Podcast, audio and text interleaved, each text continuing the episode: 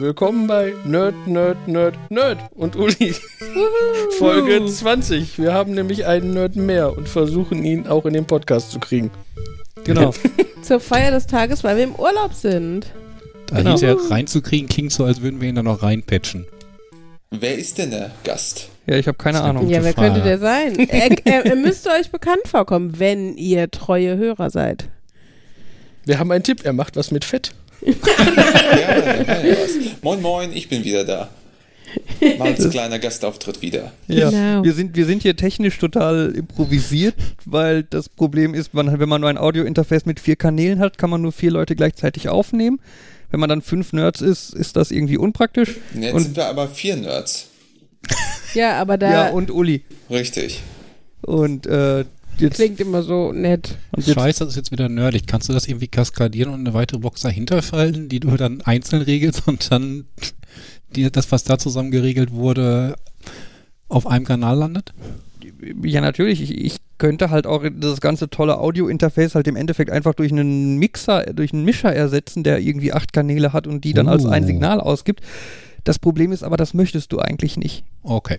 Weil Ich ich, mache ich, ich mache halt im Post-Processing viele viel so Scherze mit einem äh, dynamischen Kompressor und so. Das heißt, sobald einer von uns etwas sagt, dann wird quasi die Audiospur quasi äh, hörbar beziehungsweise so ein bisschen hochgeregelt, dass das, was wir sagen, alles immer auf einer ungefähr gleichen Lautstärke ist. Und wenn du halt nichts sagst, dann wird deine Spur quasi komplett runtergeregelt. Dass halt sämtliche Nebengeräusche, Atemgeräusche, was auch immer, äh, nicht mehr durchkommt. Und Uli verschwindet. Aber es ist eine tolle Erklärung. Jetzt habe ich wieder was gelernt diese Woche. Ähm, ja, und äh, das, das geht halt nur, wenn ich halt einzelne Spuren habe, weil wenn ich eine Sammelspur Ja. habe, dann ist da halt alles fest drin, da kann ich halt nicht Hintergrundgeräusche leiser machen oder so. Uli ist wieder da. Wie viele Uli- von diesen Audio-Interfaces kann man zeitgleich an einen Rechner anschließen?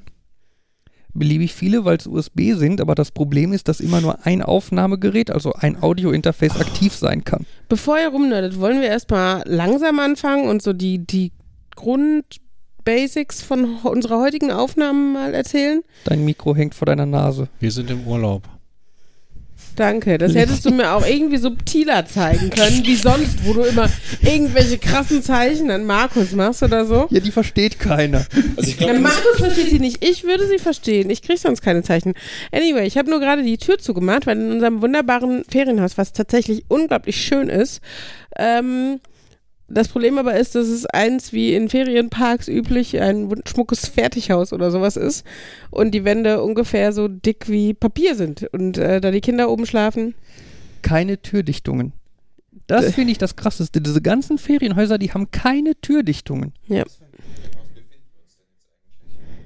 Im äh, Landal de Fers, Ferienhaus 8C1, soweit ich weiß. Also das ist die Kategorie, genau. Genau. Acht Personen, Komfortvariante Nummer 1. 17. ah, ja, sehe okay, schon aber ich denke mal, drei ihr Wochen das hört, Leute sind wir auch schon längst aus der Bude raus. Aber es ist eine schöne Bude, also gefällt mir. So, ähm, manchen, vor manchen Häusern wird da so gecampt, weil die Fans haben meint, da wurde das und das drin gemacht und die echten Anwohner sind davon nicht begeistert, weil da sich jetzt ständig Leute vom Ausland vor 30 Jahren mal einen Film dabei gedreht wurde. Lasst uns in der Stadt so eine Messingplakette oder so machen mit hier wurde am, äh, am 3. am 3. Mai. 3. Mai 2019 Folge 20 von Nerd, Nerd, Nerd und Uli mit Gast Nerd Dommy aufgezeichnet. und das kleben wir einfach neben die Tür und Von dem. Haus hier. Ja, Ja. und dann Direkt hier neben Dann- dem Ja. äh, WLAN-Schlüssel, gell? gucken wir mal, ob es jemand merkt. Was ich diese, Wie diese, in dem Layout, wie diese englischen Schilder an Häusern, hier hat irgendwie Jane Austen gelebt, einen Tag ein Wurstbrot gegessen, keine Ahnung. Irgendwie, kennt ihr diese, diese blauen Ja, ja, Kreise? Genau. Ja, ich bin dafür. Wie seid ihr denn heute hier äh, gekommen? War, war, die Fahrt war gut? Jo. Weil ich hatte nämlich das erste äh, Highlight äh, der Fahrt hierhin war, wie ich mit Markus losgestartet bin und erstmal im, im Navigationssystem das, äh, den Zielort angegeben habe und äh, mein Navi mir gesagt hat, hier ähm, Ausfahrt, nee, Auffahrt so und so zur, äh, auf die Autobahn, dort ist die Straße gesperrt. Und wie ich geguckt habe, ja, das Navi lotst mich genau in die gesperrte Straße. Ganz großes Kino. Also da muss ich den Ingenieuren äh, Hochachtung schenken für diese tolle Ingenieurskunst. Gut, Ja. der Wagen ist von 2012, die Technik ist von 2008. Google Maps. Richtig, also ich glaube mittlerweile ist es ein wenig besser, aber Das ist genau wie, äh, ich finde ja, ne, selbst bei modernen Autos, ja, so ein tolles Navi. Erstmal braucht es ungefähr 25 Mal so lange wie mein Handy, damit ich da eine Adresse eingeben kann, bis das irgendwie hochgefahren ist, sobald ich das Auto gestartet habe. Und dann brauche ich eine Adresse. Ich kann nicht sagen, ah, der Burger King, der in der Nordstadt. Also, ich meine, kann ich meinem Handy auch nicht sagen, aber ich kann Burger King und Dortmund eingeben und auf der Karte sagen, ah ja, der da war das. Und dem, Hand- dem Handy sagen, also Google Maps sagen, navigiere mich dahin. Aber geht, meinst du nicht, dass Google Maps Burger King Nordstadt erkennt? Das Nordstadt könnte als sogar Stadtteil sein. von Dortmund? das könnte sogar sein. Aber grundsätzlich, das Auto erkennt es nicht. Ja, das ja. Auto erkennt Ja, nicht mal aber- Burger King Dortmund.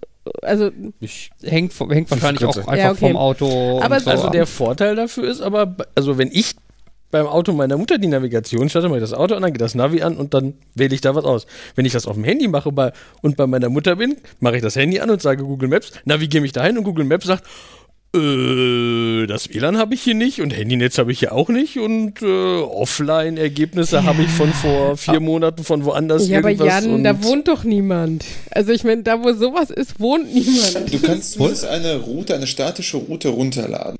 ja, da, Das da- stimmt. Ich muss im Voraus dran denken, sie zu starten, dann geht das, aber Ja, aber das zweite nicht- Killer-Feature äh, bei äh, mir im Navigationssystem sagt halt, äh, sagt halt eben, hat Markus auch gesehen, vor uns ist ein Stau auf der A40. In dem Moment erstmal, wie wir in dem Stau schon standen, seit 10 Minuten. Und zweitens, das war's. Mehr nicht.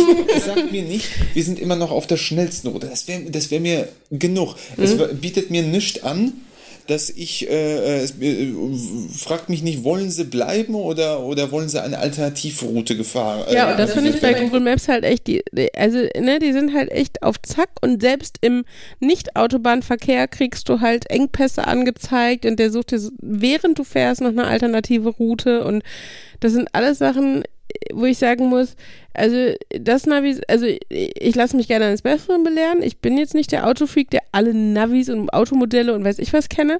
Aber wenn mir jemand ein Navi zeigt, was da tatsächlich drankommt ähm, von der Convenience und okay, Jans Grund akzeptiere ich, das ist halt, Internet brauchst du halt so, ne? Ähm, aber äh, da, ich finde schon, dass Google Maps echt schwer ist, da dran zu kommen, äh, durch ein, also vom Standard her und ähm, vor allen Dingen zahlst du dann auch noch für andere Navis unglaublich viel Geld. Also gerade wenn du irgendwie den Neuwagen da zusammenstellst oder was und dann, äh, ja. Früher hätte ich ja auch gesagt, ähm, Navi hat einfach ein bisschen mehr Möglichkeiten, kann auf die Räder zugreifen und weiß dann irgendwie, ähm, wo du jetzt gerade hergefahren bist, aber wie man heute gesehen hat, so vor dir befindet sich ein Stau. Hallo Navi, hast du Zugriff auf die Räder? Die drehen sich gerade nicht. Was glaubst du, Wo wir ob ich vielleicht diesen Stau schon festgestellt habe? Yeah. passiven Zugriff. Ich hoffe keinen aktiven, Ja. so, so nach dem Motto, wir fahren jetzt mal schnell durch. Bap, bap, bap, bap, bap. Aber es ist ja so, wenn irgendwie das Navi ähm, die Autoreifen manipulieren könnte, das wäre ja dann so ein bisschen wie wenn ein MP3-Player dafür sorgt, dass eine Bremse nicht mehr funktioniert. Ist ja wie Star Trek Holodeck. Ja. ja. Was, was, was ich aber auch finde, ist, was ich teilweise aber auch komisch finde, ist, dass Google Maps manche Bugs komisch lange hat. Oh ja. Also ich habe ähm, ganz häufig kriege ich bei meinem Auto, äh, bei, bei, bei Google Maps dann eine Durchsage, sinngemäß, aber genau so ist sie schon aufgetreten. Äh, auf der A11,5 Kilometer vor dir musst du mit Stau rechnen. Das ist, äh, was sie eigentlich sagen möchte, ist auf der A1 1,5 Kilometer vor dir. Aber das wird zusammengezogen auf der A11,5 Kilometer vor dir. Das äh, war, war mir noch nie aufgefallen. Ja. Und wa- wa- was, was ein Kollege von mir mal hatte als Bug, den fand ich aber auch sehr lustig, äh, das war eine Durchsage, äh, so sinngemäß, äh, biege ab nach rechts auf die A44 mal 10 hoch 503. Das ist so, was? ja, A44 E503, also E, diese, diese Europastraßennummer. Nur dass halt diese Sprach, diese Text zu Text zu Sprach-Engine halt irgendwie Zahl, E, Zahl, macht er halt mal 10 hoch. Und daraus wurde dann A44 mal 10 hoch 503. Das hatte nicht ich, aber mein Arbeitskollege. Ich denke mal, die nehmen generische äh, ähm, Sprachsynthese-Tools. Er hatte halt eben, wenn man ähm, die B236 von Hörde nach, äh, nach Norden fährt, fährt man an Brakel vorbei. Aber auf dem Schild steht nicht Dortmund-Brakel, sondern DO. Brakel und es wurde gesagt, nächste Ausfahrt Donnerstag Brakel. Nicht sogar Brackel? Oder Brackel, auf jeden Fall, äh, ma- äh, ne, er hat es mir nicht gesagt, ob es Brackel oder Brakel, aber er hat auf jeden Fall gesagt, Donnerstag hat es ihm ausgesprochen. Ja, äh, raffiniertes System. Also was Google denn letztens irgendwann geändert hat, was mich immer ein bisschen stört, ist, dass die entschieden haben, dass die Angabe, wie weit die Anweisung weg ist, am Ende des Satzes ist. Das heißt, man, es kommen häufig so Angaben wie rechts abbiegen in drei Kilometern. So, ah, nein, halt. Mein Navi sagt mir aber äh, so eine wunderschöne ähm, äh, explizite Angabe wie demnächst rechts abbiegen. Für, für ein hochpräzises äh, äh, Computersystem so etwas wie demnächst ansagen, das ist auch schon, ja, ich weiß, demnächst ist dann im Bereich zwischen zweieinhalb und zwei Kilometern, aber Aber ich finde, äh, weißt du, zwei Kilometer, wenn ich in der 30-Zone sind, sind zwei Kilometer unglaublich weit weg. Wenn ich auf der Autobahn sind, sind zwei Kilometer nicht so weit weg. Dann kann ich gerade noch den einen LKW wieder überholen und sollte dann schleunigst gucken, dass ich rechts rüberkomme. Das ist halt auch, also ne, das ist halt, ja, finde ich, also ne, das, da muss es halt schon auch der, der, der Fahrtgeschwindigkeit entsprechende Skalierungen geben. kann sein. Ich habe den Begriff demnächst auch nur auf der Autobahn gehört, deswegen. Ich Ja, hatte, ich hatte also irgendwann sorry. mal in einem, in einem Österreich-Urlaub bekam ich mal irgendwann die auf, ich fuhr auf der Autobahn und bekam dann die Ansage, äh, in 500 Metern links abbiegen oder links abfahren. Mhm. Das war auch so, what? ist aber, ist aber tatsächlich an der Stelle völlig okay, weil es da auf der linken Seite der Autobahn eine Ausfahrt gibt. Mhm. Das, So da drüber oder sowas? Oder was? Oder wie? ja, ich, ich glaube in dem Fall war es unten drunter. okay. Es war aber auch total dämlich, weil ich war, in dem Moment bin ich mit dem Wohnmobil gefahren. Ich war irgendwie schwer und langsam und so dieses, okay, das heißt, ich habe jetzt noch so 500 Meter, um jetzt auf die linke Spur zu fahren. Mhm, das fühlt sich auch bestimmt ganz gut an. Naja, auf jeden Fall, wir sind im Ausland. Oh, ich möchte noch eine Navi-Sache erzählen. Sorry, Ah, ja. Spaß auch mit Ausland. Da äh, waren Nerds, äh, Kollegen von mir, Nerds, würde ich mal sagen, ähm, auf dem Weg Hast zu du einer, Kollegen, die keine Nerds sind? ja, ähm, auf dem Weg Okay. zu einer äh, Party, Szene, Demo, wie auch immer man das nennen mag. Das sind Nerds und die waren auf dem Weg zu einer Party? Ja, so eine Computerparty. Achso, okay. So wie. Dienstagstreff. Ja, LAN-Party. Okay. Ähm, und die, die war so ein bisschen über die Grenze und dann hatten sie festgestellt, ihr Navigationssystem hatte nur Karten für Deutschland. Das heißt, da drüben, darüber hörte, hörte dann die Welt auf.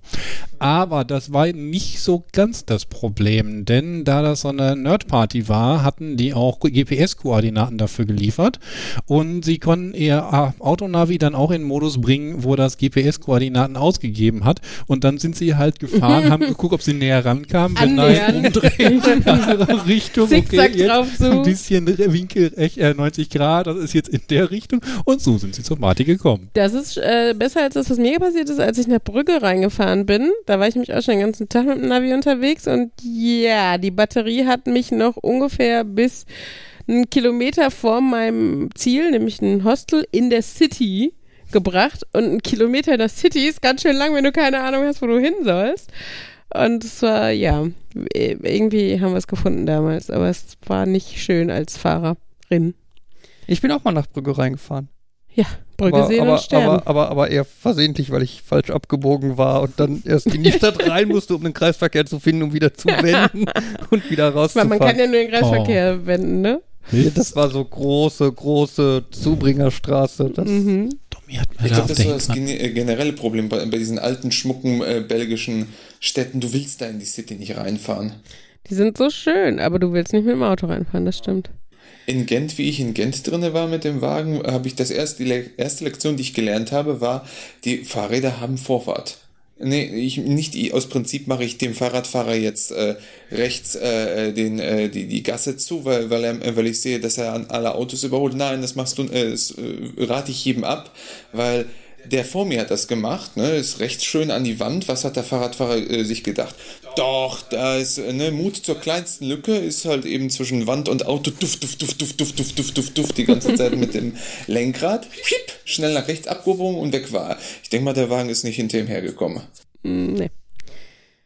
Ja, wo ich gerade mit angefangen habe, wir sind im Ausland, im wunderschönen, nein, Holland darf man ja nicht sagen, wir sind in den Niederlanden. Und äh, ja. Äh, Holland ist eine Provinz der Niederlande und ich weiß nicht tatsächlich, wir sind, glaube ich, nicht in der Provinz Holland, weil die ist, glaube ich, an der Küste, soweit ich mich erinnere. Wir sind, nee, Gelderland sind wir, glaube ich, auch nicht. Brabant? Ich glaube, wir sind Brabant. Ich habe Brabant irgendwo gelesen auf Ja, der ja, in, dem, in der Mitte von dem Kreisverkehr stand irgendwie der Brabanter oder sowas. Oder der, der Brabanter, die haben auch keine Artikel hier, oder? Ich weiß es nicht. Auf jeden Fall, also keine unterschiedlichen. Ähm, nein, auf jeden Fall, ja. Irgendwo in Holland. In, Gel nein, Gel Gel Gelderland? Gelderland? Gelder- Gelderland ist, glaube ich, nördlicher. Ah. Aber Gelderland, habt ihr alle die Assoziation von äh, Sir Ulrich von Ritter, Liechtenstein? Ritter aus Leidenschaft. Ja, Sir Ja. Ulrich von Liechtenstein Genau. aus Gelderland. Ja. Ja. Gut, dann bin ich nicht die Einzige. Großartiger Film. Hä? Heath Ledger? Kennst du nicht? Hallo? Musst du, musst du mal Der gucken. Ritter das aus ist- Leidenschaft kennst du aber. Okay, morgen Abend. Vage mein Gott. vom Namen. Morgen Ja, Abend. Oh mein Gott, der ist so gut. Also er klingt kitschig, aber er ist so gut. Wir auch für gucken- Wir Nicht-Kitscher. gucken ihn morgen Abend nochmal und übermorgen mit dem äh, Regisseur-Kommentar. Mhm, Weil der, das, ist, das ist ein Filmbeispiel, so, so, nein, ein Film als Beispiel, wo der, der Regisseur komment, nee, Kommentar des Regiekommentar? Regisseurs, Regie, Audiokommentar, würde Au- ich immer sagen. Ja, das, das Ding halt, was auf DVDs manchmal drauf ist oder war oder wie auch immer, ähm, der wirklich, wirklich unterhaltsam ist. Wo der halt wirklich die ganze Zeit irgendwelche Fakten zu dem Film erzählt und Okay. auch so nach dem Motto, ja, hier haben wir gemogelt und so schnell konnte sie da gar nicht hochkommen und Barney, das Wunderpferd, das immer von alleine den Punkt gefunden hat, wo er es am Anfang der Szene stehen musste und Mhm. die Lanzen sind aus Spaghetti, weil die leicht brechen und dann aber dramatisch aussehen Splittern. und viele Splitter Ja, und so. Das ist äh, schon sehr interessant. witzig, ja. Das finde ich irgendwie ganz schön, dass auf gekauften DVDs und Blu-rays Audiokommentare dabei sind und ich habe gehört bei äh, Internet-Downloads nicht. Also es lohnt sich, die zu kaufen, wenn hinten drauf steht Audiokommentar. Meist. Kommt drauf Ja, an, es gibt das halt halt auch. total- es gibt total, sicher langweilige. es- es Wollte ich grad sagen. zu. Und jetzt betritt der Schauspieler die Szene. Nein, also. Aber was mich bei den gekauften DVDs und Blu-rays stört, ist, dass du erstmal im Film, äh, wenn du einen Film einschaltest, darauf aufmerksam gemacht wirst, dass doch äh, illegale Raubkopien ganz, ganz böse sind. Der Ein, ein nicht überspringbarer 20-Sekunden-Trailer. Richtig, was- genau. da- was nicht bei den äh, Sachen, die du dir aus Ja. dem Internet ziehst, äh, vorhanden ist. Ne? Dann wird es nämlich schön rausgeschnitten. Was ich mal cool fand, ich glaube, das war bei Scott Pilgrim, wo sie zu Beginn irgendwie sagen, indem du die DVD gekauft hast, unterstützt du die Filmindustrie, du hast mehr Filme gemacht werden und ein großes Dankeschön. Und ich fand, das ist deutlich cooler als ein böse, Du, du, böse, du. böse. Ja. Ja. Ach ja. Ich überlege immer noch, wo die Tendenz herkommt, dass wir Holland Holland nennen. Weil ich meine, Ja, ja. mir fällt kein anderes Land an. Ich glaube auch niemand nennt Deutschland Nordrhein-Westfalen oder Bayern. Ja. Oder also das ist so. Ich meine, England und Großbritannien ist es noch so ein England. Ja, Ja, England ja. und Großbritannien, ja, das stimmt. Aber äh, auch noch ein bisschen anders, weil natürlich, weil es halt nicht nur Provinzen sind, sondern England und Schottland ja schon auch eigenständige Länder sind, auch wenn sie im Königreich. Also ich, ich finde es schon einen Unterschied. Also, you know what I mean? Okay. Und Mhm. also, Also ich, ich vor allem. Ma- Das ist zwar grob das gleiche Land, aber ich denke schon bei England denke ich mehr an England. Leute aus wirklich aus England. Wobei, okay, vielleicht England und Wales. Also Leute aus Schottland würde ich schon. Aber die ich würde ich eher auch- als die Okay. Schotten bezeichnen, Ich als fahre die auch nicht Engländer. nach, ich, also wenn ich in Urlaub fahre, sage ich ja nicht, ich fahre nach England, wenn ich nach Wales fahre. Und ich meine, wir sagen, wir fahren nach Holland und sind in Brabant. Wenn ich nach England fahre, fahre ich nach England. Wenn ich nach Großbritannien fahre, okay, da kann alles inklusive sein, aber wenn ich nach Wales, also wenn ich Mhm, nach Wales ja. fahre, sage ich nicht, ich fahre nach England. Und wir, doch, Fabian, das sagt man nicht. Ich würde doch, kann mir doch schon Nee. vorstellen. Wales ja. als Also England? ich würde gerade sagen, gerade Wales ist so ein, da, da könnte es mir am ehesten passieren, dass ich Ja, das bei in den gleichen Irland zum Topf- Beispiel. Das Ja, ich wollte gerade sagen. Ich habe hab auch gerade überlegt, dass ich wahrscheinlich ganz gerne einfach England als die gesamte englische Insel, also Schottland, Ja, Wales, England machen würde. Mhm. Und Irland für Irland und Nordirland, Nordirland. auch wenn da wahrscheinlich jetzt ein paar Leute aufschreien, vor allem in Irland. Aber, Aber ähm, trotzdem wir so denke ich. viele halt- irische Fans? Hast du mal analysiert? Hunderte, Hunderte aus Irland Oh alleine. mein Gott. Ja, Nordirland alleine. Und Irland noch viel mehr. Nein, aber äh, Fast, fast, fast mehr als aus Nordkorea. Kim Jong-un. Nein, ähm, nein, aber trotzdem ist es, es ist halt einfach, also da, das finde ich schon, das kannst du halt nicht vergleichen, weil du halt nicht sagst, äh, ich fahre nach England, wenn du nach Schottland fährst. Wenn du nach Schottland fährst, sagst du, ich fahre nach Schottland. Fabian, dann bist du total komisch, ehrlich gesagt. Also wirklich. Weil wenn ich nach Schottland fahre, wenn ich nach Edinburgh fahre und mich Leute fragen, wohin fährst du, sage ich nach Schottland oder ich sag nach Großbritannien. Aber ich sag nicht, ich fahre nach England, wenn ich nach Edinburgh fahre. Dann bin ich einfach doof aus meiner Sicht. Also dann ist man geografisch einfach ungebildet und weiß nicht, wo man hinfährt. Gerade an Grand Tour denken, wo sie gesagt haben, wenn jemand aus Schottland etwas Großes vollbringt, dann ist er natürlich Brite. Wenn er irgendwo fehlt, dann ist er Schotte. Ja, das ist doch immer so. Wir sind Papst. Weißt du? K- Ja, aber ist doch so. Ja, weißt du, kein Mensch hat mit Religion irgendwas am Hut, aber wenn was Geiles ist oder so, oder genauso Fußball. Wir sind Fußball Ne? immer, ja. Ich meine, Fußball ist ja tatsächlich noch mainstreamiger, aber sowas wie Papst interessiert halt irgendwie 99% der Zeit keinen Arsch. Und äh, ja, wenn dann sowas passiert, dann sind wir Papst. Da, wo es rankommt, so, so ein wenig ist, wenn du, ich, ich fliege nach Amerika und meine damit USA. Ja. Ne? ja, aber da würdest du auch nicht sagen, wenn du nach Uruguay fliegst, ich flieg in die USA. Nee. Nee. Das ist ja auch was. Ja, aber Schottland ist nicht England. Hey. Aber Nein, sie ich- gehön zum. Ja, aber sie sind- aber Teil, sie- ja. Aber sie sind ja, nicht ja. das Gleiche, Fabian. Sie gehören zu einem Überbegriff. Das ist wie zur EU, aber Frankreich ist nicht Deutschland. Wenn, nun, wenn, wenn ein Amerikaner sagt, ich fliege nach Europa, dann kann das alles Mögliche heißen. Aber wenn er, wenn er nach, nach Frankreich fliegt und sagt, er fliegt nach Deutschland, das ist einfach falsch. Ja. Und ich meine, wir machen mit Holland das Gleiche. Ich sag, doch, ich ist- sag doch auch nicht, dass meine Aussage hundertprozentig korrekt Ja, aber ist. du sagst, natürlich sagt man das, dass man nach Schottland fliegt, äh, nach England fliegt, wenn man nach Schottland fliegt. Das sagt ich aber sag, niemand. dass ich mir vorstellen könnte, dass ich das durchaus sagen würde. Ja, dann, also Entschuldigung, aber wo sind die Scheidungspapiere? Hallo? Das geht ja mal gar nicht. Ist jetzt Schottland Teil von Great Britain Ja. oder Ja. Teil von United Kingdom. Ja. oder Teil von Commonwealth? Wie Ja. verhält Ja. sich United Kingdom zu Great Britain und wie verhält sich das zu Commonwealth? Ich glaube, es ist das United Kingdom of Great Britain, oder? ah, Äh, Commonwealth ähm, ähm. beinhaltet aber auch die Kolonien und sowas. Ich glaube, Aber- ich glaube, ich glaube, Jan hat Ahnung. Lass Ja. uns mal ohne Jan weiterreden. Weiter Und ich nicht, oder was? Ich sage einfach Sachen in den Raum. Danke. Aber Jan wollte so. Ja, Jan Nein, hat nein, sich ich so wollte gefreut. nur sagen, ähm, von dem CGP Grey oder so, von dem habe ich auch schon irgendeinen Link gepostet zu irgendwas anderem, ich weiß nicht mehr was. Wie man Queen wird? Ich glaube sogar, dass Wie wir beim Queen ist auch von dem. Der hat ein Video dazu, wo der kurz erklärt, was für Begriffe es für England in Anführungszeichen gibt. Mhm. Und das ist so chaotisch. Was jetzt was beinhaltet und was was nicht beinhaltet. Und dann hast du auch so eine Karte mit acht unterschiedlichen Farben, die irgendwie Mhm, quer über Karten blinken. liegen. Und ähm, Um jetzt wieder äh, den Kreis zurückzuführen von Great Britain zu Autos. Wenn ich mich richtig erinnere, wisst ihr, äh, äh, was für eine Ausbildung die gute alte Queen gemacht hat ihrer Zeit? Automechanikerin. Metzgerin. Echt? Ich meine, gibt auch Bilder, wo sie als äh, Teenagerin oder als junge Stimmt, Frau. da gibt's doch diesen Film, den, äh, wie, wie hieß der denn? Äh, Royal Night Out? Nee, wie heißt der? Den haben wir doch auf der Filmmesse Äh, gesehen?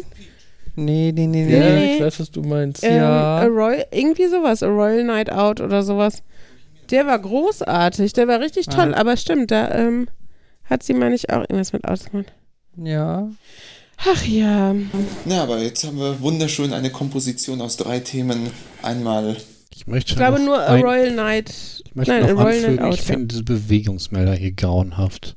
Ich meine nicht nur, dass ähm, das uns demonstriert, dass ein Geist in, im Erdgeschossklo lebt, sondern auch, wenn man unauffällig oben mal, ohne jemanden zu wecken, äh, dahertapsen will Ja, und auf geht einmal nicht. geht sämtliche Festtagsbeleuchtung an. Hier über diese Geistergeschichte finde ich viel krasser. Wir sitzen hier im Wohnzimmer am Esstisch und auf einmal geht das Licht im Klo an. Hm. Das ist äh, schon moderne Technik und so. Ich vermute, der sieht die Tür irgendwie und wir sehen ja nur, ob das Licht an oder ausgeht, wenn die Tür ein bisschen offen ist und wahrscheinlich, wenn die ein bisschen offen ist, wackelt die. Aber eigentlich sollten die meisten Bewegungsmelder ja infrarot sein und nur auf warme Dinge reagieren, die sich bewegen, aber Naja, ich finde das ein wenig zu weit hergeholt. Also ich hätte jetzt die Theorie, dass hier der Geist von äh, Jebediah Overloon von der Stadt Ja, ja, weil der besonders gerne in Neubauten haust oder so. und ähm, äh, die einzige Möglichkeit der Kommunikation ist, dass er äh, die Glühbirnen einschalten Vielleicht kann er uns In- in-. In Overlohn, in die Overlohn ist ja das äh, Kriegsmuseum. Mhm. Ne? Das ist, das sind die Geister der gestorbenen Soldaten. Oh Gott. Und die sind alle hier bei uns auf dem Klo. Alle Ganz, gleichzeitig. ganz schön voll da. genau. Ähm, nebenbei hat jetzt hat's glaube ich aufgehört. Äh, Habt Ja. ihr auch diese die ganze Zeit so ein sehr sehr tiefes dumpfes Brummen gehört oder Ja. kriege ich gut? Ha. Und jetzt ist es weg. Kannst du Ja. hinterher mal gucken, ob es vielleicht Morses im Original aus dem Jenseits waren? Nö. Aus dem Gästeklo. Nicht aus dem Jenseits. Das, ach, äh, ist der Kühlschrank, glaube ich, gewesen. Das kann gut sein. Das Ja. hatten wir schon mal. Ja, die Spülmaschine. Stimmt, die Spülmaschine. Swusch, swusch, swusch. Kommuniziert mit uns über die Spülmaschine, die, die Soldaten. Genau. Oh, sie morst. Nass, nass, nass, nass, Nass. trocken. Na. Gibt es da irgendwie die Legende oder Geschichte von jemandem, der sich beim Geheimdienst beworben hat und mit ein paar anderen Leuten im äh, Warteraum saß und es kam halt irgendwie immer so ein Summen oder Klacken von irgendwo her und irgendwie nach einer Viertelstunde ist dann halt einer von denen aufgestanden, ist in den Raum reingegangen, weil halt gemorst wurde, komm rein, wenn du das hier analysierst, komm rein und du hast den Job. Hm. Sehr gut. Meint ihr, das gibt Ärger, wenn ich diese Glühbirnen klaue? Die sind schick, ne? Aber die gibt's Ja. doch mittlerweile überall. Bist du doch bei Ja. Ikea. Ich weiß, das ist nur, wir, wir Hier wollten, kriegt man sie billiger. Die sind gesichert durch einen Käfig. Man muss dazu wissen, die sind Du in weißt, einem dass der Käfig. Käfig, also die, die, die Lampenschirme aus so Industrial Design Gitter-Look unten auf sind, Domi. Hast du Glühbirnen Ich gesagt? sehe es, aber unsere Gäste nicht. ja. Die Unsere müssen ein Foto davon nicht machen Gäste. für die Shownotes. Mhm. Was von den Lampen? This week, this week I learned, wo wir gerade bei Käfig sind. Ich habe diese Woche gelernt, was ein Käfigmagnet ist. Achso, ich dachte, was ein Käfig ist. Nee. Ein Käfigmagnet ist so eine Lösung für so ein Problem, von dem ich noch nicht wusste, dass es ein Problem ist und mir denke, oh mein Gott. Mhm. Kühe sind unglaublich doof und fressen einfach alles, was auf der Wiese liegt. Und das enthält halt auch durchaus gerne mal irgendwelche Metallteile. Weil zum Beispiel von so einem Trecker von irgendwelchen Dingern, die die hinter sich herziehen, irgendwelche Metallspäne absplittern und so. Mhm. Ja, und das fressen die Kühe halt mit und das ist dann bei denen im Magen und wenn du halt Pech hast, dann schlitzt das den halt, verletzt das halt deren Magen. Mhm. Was halt so mehr oder weniger schön ist. Mhm. Und deswegen nimmt man einen sogenannten Käfigmagneten, den man den Kühen dann quasi zu fressen gibt Mhm. oder ihn äh, mit einem Applikator appliziert. Okay, Der sollte dann, wenn alles Mhm. richtig läuft, im ersten Magen der Kuh bleiben. bleiben. Äh, und dann halt alles Metall, was da so vorbeikommt, anziehen. Das heißt, du hast nur Damit einen halt dicken Klumpen, aber der schrappt nicht in alle Ecken und Enden und nicht in die anderen Mägen. Ja, früher hat man halt einfach nur so stabförmige Magneten gegeben Mhm. und die halt den Kühen appliziert. Mhm. Ähm, aber dann hast du halt, wenn da, wenn halt jetzt die Kuh eine Schraube frisst oder so, dann hast du halt eine gewisse Chance, dass die Schraube halt mit dem Trotzdem. Kopf am Magneten Mhm. hängt und dann so absteht vom Magneten, was Mhm. halt auch doof ist. Und deswegen sind dann inzwischen diese Magnete in so einem größeren Kunststoffkäfig drin, Mhm. damit dann quasi die Metallteile halt innerhalb dieses Ah. Kunststoffkäfigs sind, wenn Aber der Käfig an dem, nicht an den Rand kann. Also genau, beziehungsweise aber der halt Magnet das mit dem Metall Mhm. nicht an den Rand kann vom ah, Magen. Okay. Genau. Das Jetzt tut mir zwar die Kuh leid, wenn ich überlege, was die alles schlucken muss, nämlich so ein Käfig. Nein, der wird nicht geschluckt, der wird appliziert. Ach so, das, mittlerweile wird appliziert und nicht Ja, mehr. das heißt dann aber wahrscheinlich, dass dann irgendjemand seine, seine, seinen Arm in die Kuh reinstecken muss oder so. Ja, aber doch nicht. also ich meine vorne und nicht hinten, aber Ja, aber ist auch nicht. Also Ist für auch nicht beide schön. Beteiligten nicht schön. nein, ne? nicht, vielleicht gibt es auch irgendwie Werkzeuge für oder so. Kann man die Kühe nicht einfach so informieren, dass man sie in Nähe vom äh, Magneten hält, zehnmal draufhaut und Wo, wo Kuh in die Nähe vom Magneten halten. Okay. Und dann haust du wo drauf? auf die Kuh oder auf den Magneten? das müssen wir noch. Ist die Frage, was informiert sehr werden schön, soll. Sehr schön, sehr schön, sehr schön finde ich übrigens auch, das fällt mir gerade wieder ein. Ähm, nach der Applikation muss man nämlich kontrollieren, ob dieser Kuhmagnet auch im richtigen Magen an der richtigen Stelle gelandet Mhm. ist. Und das macht man mit einem Metallsuchgerät Bauch. oder, oder einem Kompass. Geil. Oh, hier ist er. Das An dem so- Kuhbauchteil. Ich stehe mit einem Kompass an meiner Kuh und Er schlägt aus. Hier ist das, das, hat, Norden. das hat so ein bisschen was, ich stehe mit meiner Wünschelrute neben meiner Kuh und gucke. Wenn du vorne ein Magnet dran machst, geht. Ja, Wenn das noch der Kompass aus Fluch der Karibik ist, der immer dahin zeigt, wo du hin möchtest. Äh, da denke ich jetzt nicht weiter drüber nach. Dann wird er ins Bett zeigen. Ja. Ach ja. In 14% der Fälle wandert der, äh, der, der Käfigmagnet dann trotzdem weiter und wird dann verdaut und ausgeschieden. Dann hat die Kuh keinen Schutz mehr vor Metallgedöns. Er muss sie den halt nochmal kriegen. Pech gehabt, oder was? Ja, Ich weiß nicht, ob dann die Bauern regelmäßig mit einem Kompass ihre Kühe ab, ob die Bauern ihre mit dem Kompass ihre Naja, Kühe irgendwann wird es ja ausgeschieden. Können also dann wissen sie spätestens, dass er nicht. Optimalerweise, darauf überprüfen, ob da ein Plastikkäfig mit Magnet drin ist? man könnte einfach nur auf einem Magnet testen, irgendwie die Kuh an einem Hall-Sensor vorbeischeißen lassen. Aber naja, Gott, wie gut, dass ihr nicht Bauern seid, ey. Was war das? Das ist- Ostfriesenschach? Ich meine, Ostfriesenschach war das.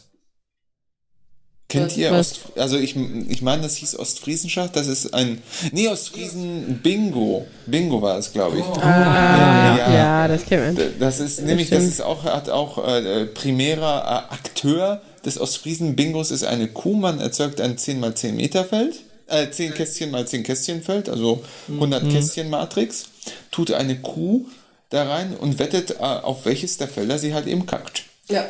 lustigerweise kenne ich das als Kuhfladen-Bingo, Echt? was jetzt in dem Kontext bedeutet, dass Kuhfladen gleich Ostfriesen sind. Ja, wenn du, ja. Sind wir gleich wieder bei dem Scherz, wo die Polizei den rückwärts fahrenden LKW-Fahrer, den hat mir Domi auf der Hinfahrt erzählt, der ist so toll. Den, den habe ich aus äh, einem Didi Hallervorden-Film. Die Kombination Dommy, Witz und Toll klingt für mich äh, unmöglich. Das ist so dieses, du kannst dir nur zwei Sachen aussuchen. Das ist so wie, äh, ich möchte es schnell, günstig und gut haben, Hm. wo man auch nur zwei Sachen haben kann. Mhm. Schnell und gut, dann ist es Ja, nicht ich verstehe. So. Okay. Das ist so dieses Kreisdiagramm, ne? Also diese so überlappende, wo wir Ja, auch schon mal gesagt ja, haben. Dass du an den einzelnen drei Punkten was anbringst. So, das Kreisdiagramm heißt ja, in der Mitte könntest du alles haben. ja, du könntest ja auch welche machen, die sich nicht in der Mitte. Nein, halt. Ihr habt recht. Vergessen wir das. Ähm, ach so, ich habe noch eine Frage. Kennt jemand von euch die Serie Skorpion oder Scorpion oder so? Bei Netflix ist sie mir jetzt untergekommen, habe ein paar Folgen geguckt. Ist ein, also es ist so ein Haufen super geniale Nerds irgendwie, die natürlich von irgendeiner Regierungsorganisation angeheuert werden und so Jobs erledigen. Hey, die haben unser Leben verfilmt. Es ist tatsächlich sehr ähnlich, weil im Endeffekt kommt auch äh, eine Frau hinzu, die aber halt normal ist und kein Penny. Nerd mit autistischen Zügen ist, ähm, die quasi ähm, tatsächlich der Job ist halt, dass sie so ein bisschen die Welt übersetzt für die Nerds. Ähm, Mit dem Hintergrund, ihr Sohn ist halt auch so ein autistisches Genius und ähm, die Jungs bringen ihr so ein bisschen bei, wie sie auf ihren Sohn zugehen kann, ne? Also wie sie da so ein bisschen äh, die Beziehung stärkt. Auf jeden Fall, und äh, die machen halt unglaublich, also die, die sind halt im Endeffekt sind sie Hacker, wie man so schön sagt im Laienjargon. Also sie sind halt Informatiker und äh, deren Aufgabe sind auch, glaube ich, zu 99 Prozent äh, haben die halt mit Computern zu tun und sowas. Und ähm, ja, ich hätte nur gedacht, vielleicht hat, hat die Serie ja jemand gesehen, weil mich da halt wieder mal interessiert, was ja so oft ist, ähm, wie realistisch das ist, was die machen. Weil es ist ja, ne, wir kennen das ja ganz oft von, ich nicht, von einem einen stirb langsam zum Schluss irgendwie, ich stecke meinen USB-Stick rein, es laufen ein paar Zahlen durch und dann haben die tada, das Passwort irgendwie geknackt, weil ich vorher ein cooles Programm da drauf geschrieben habe oder wei- weiß ich was. Also ähm, und so dieses Bild von Informatikern in irgendwelchen Action, Hollywood-Hacking. Genau, Filmen, Serien und so. Und da würde mich mal interessieren, wenn halt so eine ganze Serie tatsächlich quasi auf der Tätigkeit basiert, ähm, ob die sich vielleicht die Mühe gegeben haben und ein bisschen realistischer dran gegangen sind. Aber ja, wenn das noch keiner gesehen hat, dann ähm, guckt euch mal an. Es ist auf jeden Fall spannend von der Nicht-Informatikerin. Äh, jetzt. Der Uli. Ja, ja, ja, danke, so heiße ich. Ne, Nerd, Nerd, Nerd und Uli. Deswegen Uli. Nerd, nerd, nerd, Von der nerd Uli aus. Ja, ja, ja, von mir aus ist es äh, ganz interessant. Ähm, aber wie gesagt, ich äh, lege nicht meine Hand dafür ins Feuer, dass es jetzt irgendwie realistisch ist oder so. Aber es ist ja, na gut, gute Sachen müssen ja nicht zwangsläufig realistisch sein, aber ich glaube, wenn man sich in der Materie auskennt, fühlt es sich schon kacke an, wenn es äh, sehr falsch ist. Von daher könnt ihr ja mal reinschauen. Äh, das geht an unsere Hörer, aber auch meine Nerds hier. Ähm, und mir mal sagen, was ihr so davon haltet. Hast du gehört, Jan, du bist ein fieser Hacker, du hast Informatik studiert. Ja. Ich wette mit dir, du warst auch bestimmt schon mal im Darknet. Ja. Ja, hier, ganz, ganz böse. Meinst du, warum der Jan immer nur schwarze T-Shirts und schwarze Hosen trägt? Damit er im Darknet nicht so auffällt. genau. Wir haben noch heute auch im Film gelernt, wie das Darknet aussieht. Jan Ja. ist das personifizierte Darknet. ja. Ja. Apropos Darknet, das ist ja äh, Tor. Ist ja, also die Hidden Services in Tor sind ja eigentlich so das, was man in der Regel als Darknet bezeichnet. Okay, was ist Tor? Sorry. Ähm, Zwiebel. Tor. Ne, ne, Tor ist eine äh, Mit H Software, die ist, nee, T-O-R, The Onion Router, Okay. ähm, ist halt eine Möglichkeit, um verschlüsselte, anonyme Verbindungen im Internet herzustellen. Äh, die Technik sieht quasi so aus, dass du halt eine ne Reihe von eine Reihe von Servern hast im Internet, die halt in diesem Tor-Netzwerk quasi zu, zur Verfügung stehen. Ähm, und wenn du jetzt quasi eine Verbindung aufbauen möchtest durch dieses Tor-Netzwerk, dann suchst du dir quasi mehrere von diesen Servern aus und verschlüsselst dann die Daten, die du übertragen möchtest, quasi zwiebelförmig. Also du verschlüsselst sie zuerst für den Nächsten. so, dass sie nur der hintere Server entschlüsseln kann. Mhm. Das ganze Paket verschlüsselst du dann nochmal mit dem, Mhm. dass der Server davor ist, entschlüsseln kann.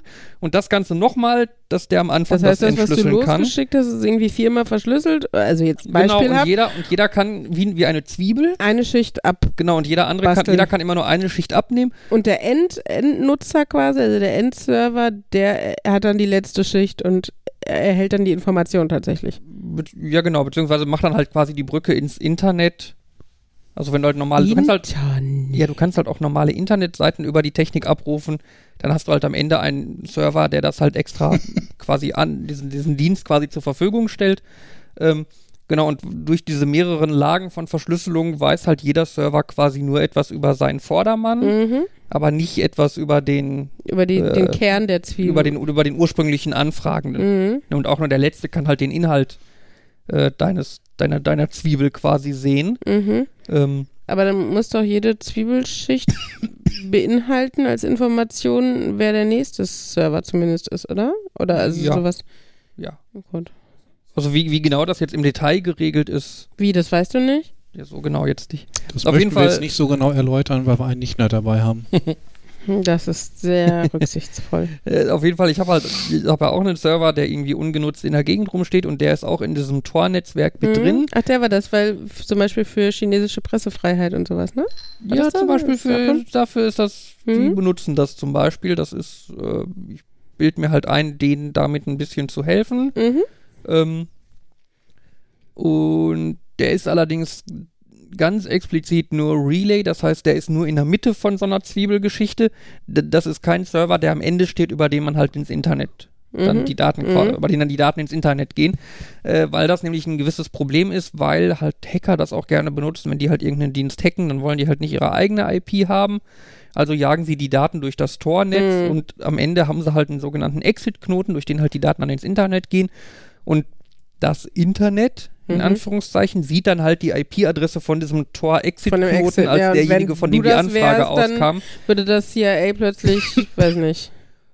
Ja, es ist wohl überfallen. relativ häufig so, dass Staatsanwalten da nicht groß Rücksicht drauf nehmen oder nicht drauf achten und dann äh, kriegt man halt als der Betreiber von so einem Exit-Knoten erstmal Besuch oder dein Server wird beschlagnahmt Je nachdem, so. was für krasse Sachen du so. Also was, Was andere- so, was ja, andere genau, Leute was machen, die genau. für krasse Sachen. ähm, was natürlich jetzt so semi äh, schön ist. Ähm, Nee, nee, da, da, da bin ich ja gerade gar nicht bei.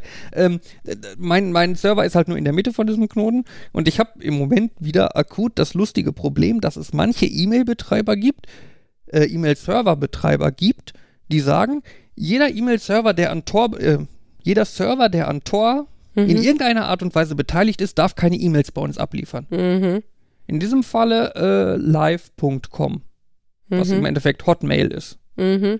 Weiß ich über die Nachtschicht, weil da ein Newsletter nicht hingeschickt werden konnte, Äh, mhm. weil jemand da sein Konto hat. Und es ist halt dieses, äh, der macht bei Tor mit, deswegen lasse ich den keine E-Mails an mich zustellen. Mhm. Ist halt, finde ich, ein sehr dämliches Argument. Ich, Sehr ich kann, oberflächlich, weil, ich- weil du, weil du über einen Kamm scherst, was mit Tor halt auch Negatives gemacht werden kann, aber halt auch was es an positiven Dingen ich gibt. würde einsehen, wenn man sagt, dass Tor Exit-Knoten, also die, die, Mm. über die dann Leute ans Ja, ja. ins Internet kommen, wenn man sagt, äh, die will ich, von Raus, denen nehme ich ja, nichts an, filtern, weil da mhm. halt Leute leicht Spam drüber verschicken können und so. Ähm, den Punkt würde ich noch einsehen, aber bei Servern, die halt nur irgendwo in der Mitte stehen und damit halt nichts äh, in dem Kontext gefährliches Spam oder so machen können, finde ich es halt doof. Und es ist so ein bisschen so dieses, äh, ja gut, also möchte ich jetzt, dass mein Server allen anderen E-Mail-Servern Mails zustellen möchte oder möchte ich das Tor-Netzwerk unterstützen? Hm. Das ist so eine Abwägung, die ich jetzt dann irgendwie mehr oder weniger notgedrungen treffen muss und äh, bin so semi-begeistert davon und verfluche die Server-Admins, die sowas basteln. So, glaube ich. Das, das Darknet, genau. Ähm, es gibt nämlich bei Tor auch die Möglichkeit, innerhalb des Tor-Netzwerkes quasi Webseiten anzubieten. Also zum Beispiel jetzt in deinem Relay könntest du sagen, ich biete eine Webseite an. Ja. Zum Beispiel. Wo Genau. du äh, ein Treffen organisierst der autonomen Nerd-Szene. Ja, könnte ich machen. Ähm, Macht er doch dann, hier gerade. dann, dann bräuchte ich halt nicht, nicht so einen Exit-Server oder so, sondern die Daten würden halt einfach den normalen Weg durchs Tor-Netzwerk gehen bis zu meinem Tor-Knoten. Mhm. Das, der Knoten wird den, die Anfrage direkt beantworten und sie wird wieder zurückgehen. Mhm. Ähm, das, das ist im Endeffekt ein Hidden Service. Die erkennt man immer an so Adressen mit .onion am Ende. So eine relativ, so eine lange, mehr oder weniger kryptische Zahlenkette, äh, Zahlen-Buchstabenkette. In der Regel mit .onion am Ende. Nee, nee, nicht, nicht www. Es ist, äh, es ist ein. Nee, äh, das sind Hashes, die Adressen. Äh, äh, ich, ich, ich sag mal quasi zufällige Buchstaben-Zahlen-Kombinationen. Wie so ein Passwort oder sowas. PM7359CX8 bla. Die kann ich, die kann ich mir halt nicht selber aussuchen. Alles, was ich halt machen kann, ist, ich kann so lange zufällige Adressen würfeln, bis was rauskommt, was mir zufällig irgendwie so ein bisschen gefällt. So ein bisschen wie früher Handynummern aussuchen beim. Ja, das, das, das kann man machen, dass man irgendwie einen schönen Anfang von so einer Adresse hat. Äh, Uli, kannst du mal kurz dein Handy rüberreichen? Im Idealfall kriegt man irgendwie eine Adresse, die äh, sich äh, anhört wie so ein Stargate-Planet. Genau. P3X5528 oder so. Genau. Man, Vor allem ist es auch sehr viel länger. Das ist halt irgendwie ein, ich weiß nicht, wie lang es ist, 24, 32. Nö, ja, wollte gerade halt, fragen, wie sucht man danach? Kennt man einfach Nein. die bekannten Adressen? Oder? Wie sucht man danach? Nein. Also ich, ich weiß, ich hatte früher mal sowas ähnliches gesehen. Ich glaube, da hatten sie es Freenet genannt und äh, da war das, Das dann auch so. doch, glaube ich, immer noch. Ähm, nicht zu verwechseln mit dem Fernsehanbieter. Ähm, die, da war dann auch so, dass du halt die Services da drin hattest, die waren über einen Hashcode, ähm, konnte man die finden und dann Sachen davon abrufen. Ähm, war aber auch ein bisschen kompliziert, wenn es dann eine neue Fassung gab, dann hat die einen neuen Hashcode und wie man dann von dem alten auf den neuen kommt.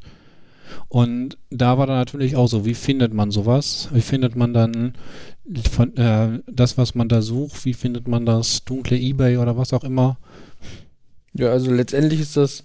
Es gibt wohl Suchmaschinen, aber die sind äh, mehr schlecht als recht. Also das funktioniert also so entweder gar nicht oder nur mäßig. Ist dann kein Dark Google, kein Google oder Ich stelle mir gerade vor, wenn Google neben irgendwie Bildersuche, Videosuche Dark noch anbieten würde. ähm, also ich habe gerade mal kurz geguckt nach so ein paar on, on, äh, Onion-Adressen Mhm. von, im, von Diensten, die halt übers Tornetz erreichbar sind. Äh, ein Beispiel wäre äh, die Suchmaschine DuckDuckGo. Mhm. Da vielleicht mal gehört, ist so ein bisschen Google-Alternative. Ähm, die haben halt eine Adresse, die einfach nur gewürfelt ist. Die lautet dann 3G2UPL4PQ6KUFC 4M.onion. Groß Mhm. mit Kleinschreibung oder? Nee, alles klein. Buchstaben. Alles klein. Also man merkt, kann sich total gut merken. Äh, wenn man halt ein bisschen Rechenleistung da reinsteckt, kann man halt einfach so lange würfeln, bis man irgendwie vielleicht am Anfang einen halbwegs schönen Mhm. String hat. Äh, ihr kennt vielleicht äh, Sci-Hub, Mhm. diese Seite, die, ja, man könnte sagen, raubkopierte wissenschaftliche Paper zur Verfügung Damit stellt. man nicht 1000 Euro für seine Abschlussarbeit ausgeben muss, weil man die irgendwo kaufen Genau. musste. Die sind per Onion erreichbar unter sci-hub 22266OQCXT.onion. Mhm. Also am Anfang immerhin merkbar, am Ende. Auch nicht mehr so. Äh, Das sind doch nicht so viele Zeichen, wie ich gedacht hätte. Das klingt auch jetzt spontan ich dachte, das wäre sehr viel länger. Ja. Aber Sci-Hub und dann noch, also das waren doch bestimmt 20. äh, ansonsten ist Facebook auch per Onion erreichbar. Uh, Äh, Facebook hat viele Server und die können relativ leicht mal eben eine größere Menge Rechenpower aufbringen, um diese Hashes durchzuprobieren. Die sind nämlich erreichbar unter äh, Facebook Core wwwi.onion. ja, immerhin. Da wird auf jeden Fall viel, viel Rechenleistung reingeflossen, sein Adressen durchzuprobieren, Was bis die heißt das dann mit der Rechenleistung? Ist das dann auch wieder so, dass du eine Non setzt und damit die ähm, Prüfsumme, ähm, also jetzt Prüfsumme in Anführungszeichen, den Hashcode beeinflusst? Also du musst ja irgendwas dann verändern, um auf einen anderen Hashcode zu kommen. Äh, du kenne, das sind, das ist, glaube ich, der ein Hash, der vom öffentlichen, privaten, wie auch immer, Key äh, abhängt. Okay, also das du, heißt, du, erzeugst, du erzeugst halt irgendeinen RSA-Schlüssel wahrscheinlich und machst davon dann den Fingerprint per Hash oder und guckst, ob dir das gefällt und wenn nicht, brauchst du den nächsten. Genau. Also tatsächlich so ähnlich wie die Nonzen. Ja, aber Mhm. ja. Ja, äh, Bitcoin, Blockchain funktioniert ja exakt so, dass du ähm, Rechenleistung investierst, viele mögliche Nonzen ausprobierst und Eine, eine Nonce ist in dem Fall einfach eine zufällige Zahl, ne? ist einfach Um eine Zahl, die du reinsteckst, um die Checksumme zu beeinflussen. Genau. Und äh, dann guckst du halt, wann, wenn eine Checksumme rauskommt, die dir gut gefällt. Bei Blockchain, Bitcoin ist das dann eine, die möglichst viele Nullen am Anfang hat. Ähm, dann ist es halt das, was du haben wolltest. Und dort ja dann auch. Wenn dann auch immer Facebook I rauskommt, dann ist das die, die du haben wolltest. Genau. Das, das Schöne daran ist ja, du kannst, das sollte man vielleicht dazu sagen, man kann dieses Hashing-Verfahren nicht zurückrechnen. Ja. Jetzt zumindest noch nicht einfach und Informatiker sind der Meinung unter der Ansicht, dass NP ungleich P ist, ist das auch, bleibt das auch schwer bleiben. Also da müssen wir jetzt auch so ein bisschen, um jetzt auch Uli abzuholen, Mhm. äh, so, so, noch so ein bisschen ausholen Richtung Hash-Funktion. Äh, eine Hash-Funktion ist eine mathematische Funktion, man könnte jetzt mal sagen, mit ganz, ganz großen Anführungszeichen Verschlüsselung, die aber nicht rückgängig zu machen ist. Quersummen zum Beispiel. Genau, Quersummen genau. ist Das ein ganz Beispiel. So, Du ja, kannst ja. Beispiel- eine Ziffer frei aussuchen, dann kannst du leicht zu einer Quersumme kommen, die dir gefällt. Nein, die, bist, Oder? du bist recht. Ich wollte gerade sagen, das Schon- ist nicht das Beispiel für ein Hash. Also ein Hash ist im Endeffekt erstmal eine Quersumme. Du hast irgendeine Zahl und berechnest daraus die Quersumme. Ja, ja. Ne, zum Beispiel, du du hast hast 9 und 16. du weißt nicht, ob es 333 ist oder Ja, ne, ob es. ne, du bist schon quasi beim Rückweg. Also erstmal der Hinweg. Ne? Du hast halt zum Beispiel die 16, bildest davon die Quersumme, das ist die 7. Dann, ist, dann wäre in diesem Fall halt die 7 der Hash-Wert von der 16. Ja, ich wusste Genau. nicht, dass wir so langsam gehen Allerdings müssen. ist die Abbildung halt nicht rückgängig machbar. Also du kannst halt nicht aus einer 7, Erkennen, welche Zahl der, das die Quersumme von ist. genau, du kannst darauf auf die Idee kommen, dass 7, dass da ursprünglich eine 16 gestanden haben könnte. Mhm. Es könnte aber genauso gut da eine 25 gestanden haben Ja. oder eine 34 oder eine 43 und so weiter. 1100 Das ist halt so, es ist 13? eine Abbildung, bei der potenziell viele Werte auf die gleiche Checksumme, äh, Quersumme Ich gemappt hab's, glaube werden. ich, verstanden. Und bei der, bei der Quersumme ist es halt natürlich relativ einfach, auf einen gültigen Wert quasi zurückzurechnen. Also häufig geht es halt bei, bei so Hashes im Endeffekt darum, wenn du halt einen Wert hast, der dann diesen Hash ergibt, mhm, dann hast du in Anführungszeichen gewonnen. mhm, Das ist häufig das Ziel, was du dann bei Hashes eigentlich hast. mhm. Ähm, äh, bei richtigen Hash-Funktionen, die sind aber deutlich schwieriger als eine Quersumme. Also du Mhm. kannst halt nicht einfach den Hash nehmen und ein bisschen zurückrechnen und hast dann Daten, die diesen Hash ergeben. Das ist häufig quasi völlig unmöglich und deine einzige Möglichkeit, das halt zu schaffen, ist einfach durchzuprobieren. Ich Mhm. probiere so lange Werte durch und mache von denen den Hash, bis ich dann irgendwann durch Zufall einfach Werte genommen habe, die den Hash ergeben.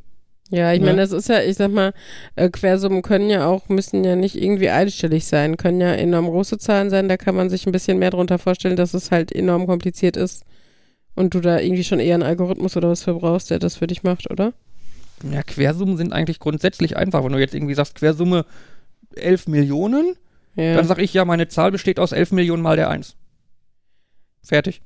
ja das Ja, ist es ist- eine, aber ich glaube, du äh, ging es Man nicht. könnte, Nee. man könnte sagen, Quersumme brauchst ist tatsächlich ein Hashing-Verfahren, aber kein gutes. Ja. Äh, Aber das hat so ein bisschen damit zu tun, was du mit dem Hash machst. Was man häufig mit Hash zum Beispiel macht, ist, ich, es ist dumm, also du, du legst ein Passwort fest, aber wenn ich dein Passwort so, wie du es mir gegeben hast, auf dem Server speichere, kann man mir das klauen. Also Ja. merke ich mir nur den Hash deines Passworts. Das heißt, wenn du mir das nächste Mal dein Passwort eingibst, gucke ich nur, wird aus diesem Passwort wieder dieser Hash. Okay. Und deswegen, man sollte noch nicht mal ein passendes Beispiel finden können für diese Nutzung von Hashes. Es gibt Okay. andere, wo das anders ist, aber Ich warte seit Jahren darauf, dieses Beispiel anzubringen. Ähm, beim Hashing geht es, also wenn du es nicht Verschlüsselung brauchst, äh, Verschlüsselung brauchst darum, äh, Sachen gut zu verteilen, ähm, dass du halt, wenn du zwei Sachen hast, die ähnlich sind, dass die möglichst weit auseinander liegen, ähm, damit du, ähm, es wird halt im einfachsten Fall dafür verwendet, du möchtest Dinge in Schubladen legen und das, was als Hash rauskommt, ist halt die Schublade. Und du möchtest, damit du schnell suchen kannst, ähm, suchst du, ähm, hashst du den Schlüssel und guckst dann halt entsprechend dieser Schublade auch wieder nach. Und ich merke schon, das wird komplizierter, als ich war. Ähm, Mhm. Ich fand Jans Erklärung jetzt eigentlich Erinnerst du ganz dich gut. noch an früher, wenn du Fotos zur Entwicklung gegeben hast und wenn du die abgeholt hast, äh, dann waren die sortiert nach der letzten Nummer. Weil das ich letzte doch nicht. Ziffer. Das ist heute noch bei DM so, wenn du die Fotos abholst. und Weiß das ich doch nicht, wie die sortiert sind. Das ist mir Doch. nie. Du hast doch deine Auftragsnummer Ja, ach so. ne? und da ist die letzte Ziffer groß geschrieben und du gehst dann zu DM, zu dieser Schublade. Ja, ich dachte, Entschuldigung, also ich dachte, die Fotos in dem, in nee, dem nee, nee, Umschlag. nee, die Fotoaufträge. Dann müsst ihr euch ordentlich ausdrücken. Danke, Und das ja. ist halt so, wenn du nach den ersten zwei Ziffern sortieren würdest, wären die alle in der gleichen Schublade, weil die sind für viele Aufträge gleich. Wenn du nach der letzten Ziffer sortierst, ordnest, sind die fast gleichmäßig in zehn verschiedenen Schubladen. Ja.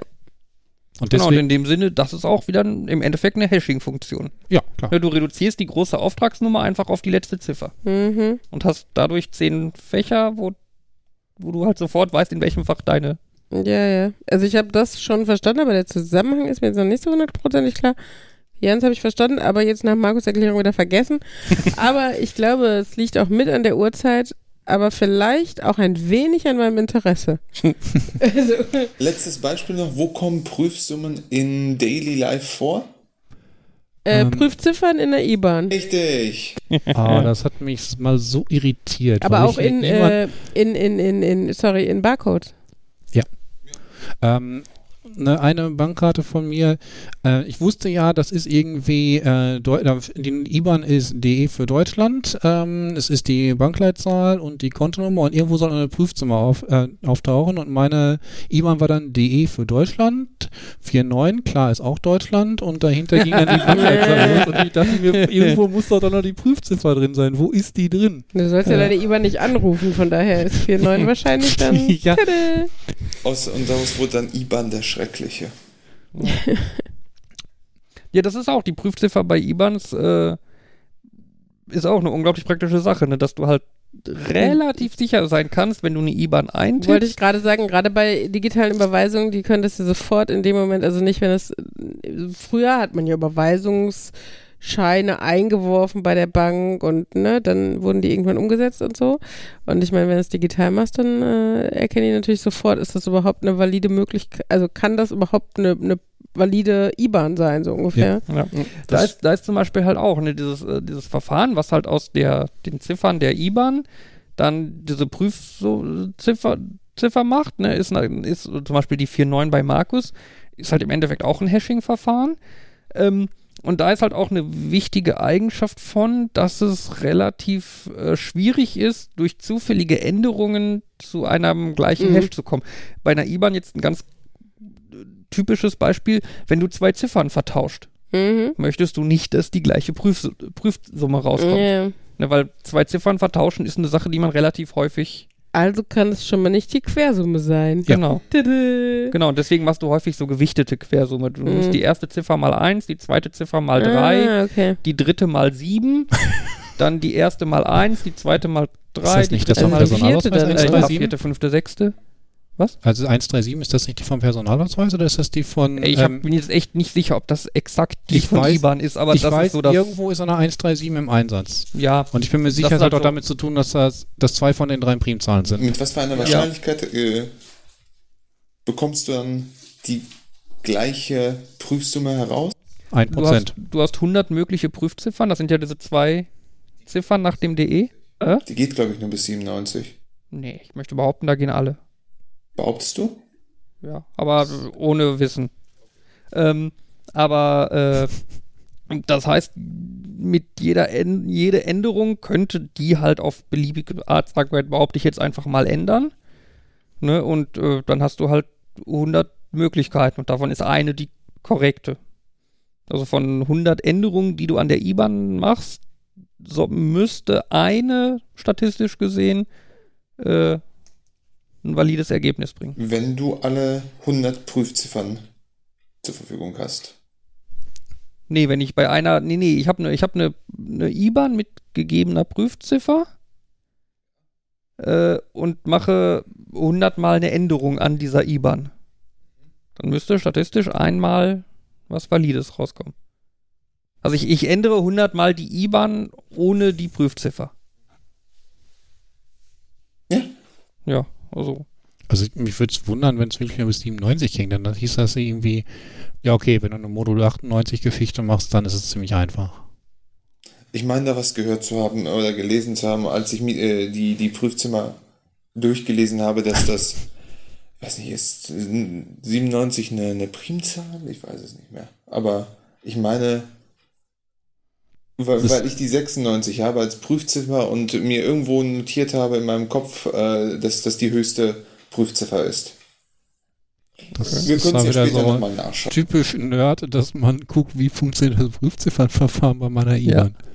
Ja, auf Äh, der anderen Seite, ich habe mir auch mal das von Barcodes angelesen. Die ganze Zeit lang konnte ich Barcodes im Kopf erzeugen. Also hier ist nur ein Satz, wo das Problem ist dabei weniger das Modulo 97 Verfahren. Ah, dann geht's Na, bis 96. Hat Domi recht. Oh, nicht so laut schreien. Nach ISO 7064, sondern die begrenzte Fähigkeit von Excel und diversen Rechnern mit sehr langen Zahlen mit über 15 Stellen umzugehen. Excel. Excel. Der Feindchen Informatikers. Doch, ich mag Excel. Ja, aber gut, dann Du ist bist nicht tatsächlich Softwareentwickler, 96 die oder? höchste, Ah, die Ja. höchste mögliche. Ähm, ja. Okay. Gut. Dann nicht 1%, sondern 1,Prozent. Mhm. So. warum haben sie irgendwie.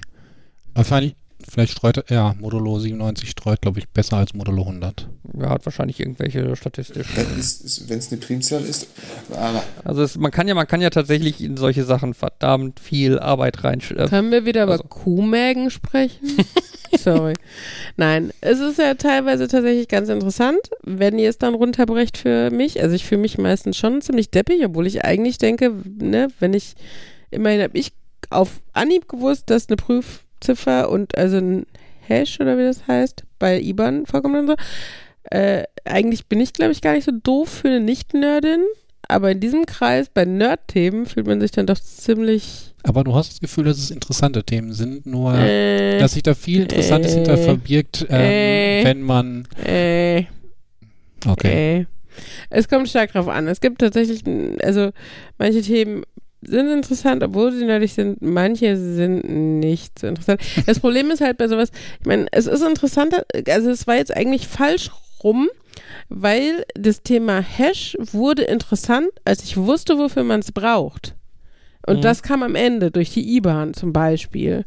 Ähm, am Anfang zu erklären, was ein Hash ist, ohne mir ein Praxisbeispiel zu geben, was in meinem Leben Mhm. vorkommt, ist halt, also macht es halt nicht besonders interessant, wenn du erstmal Ja. sehr abstrakt sagst, Ha- ja, lass uns mal über Hashes reden und dann sitze ich hier und denke so, ja, macht dir mal viel glaube, Spaß. exakt und, das äh, hatte ich in der Vorlesung auch, dass dann irgendwie in der falschen Richtung erklärt wurde, ähm, warum man, äh, irgendwie wie Hashes funktionieren und dann hinterher langsam so, wie man, wofür man sie braucht. Hm. Und ich glaube tatsächlich, wenn du, wenn du am Anfang sagst, IBAN kennt jeder Prüfziffer oder wie gesagt, hier so ein Barcode, ist ja auch eine Prüfziffer bei.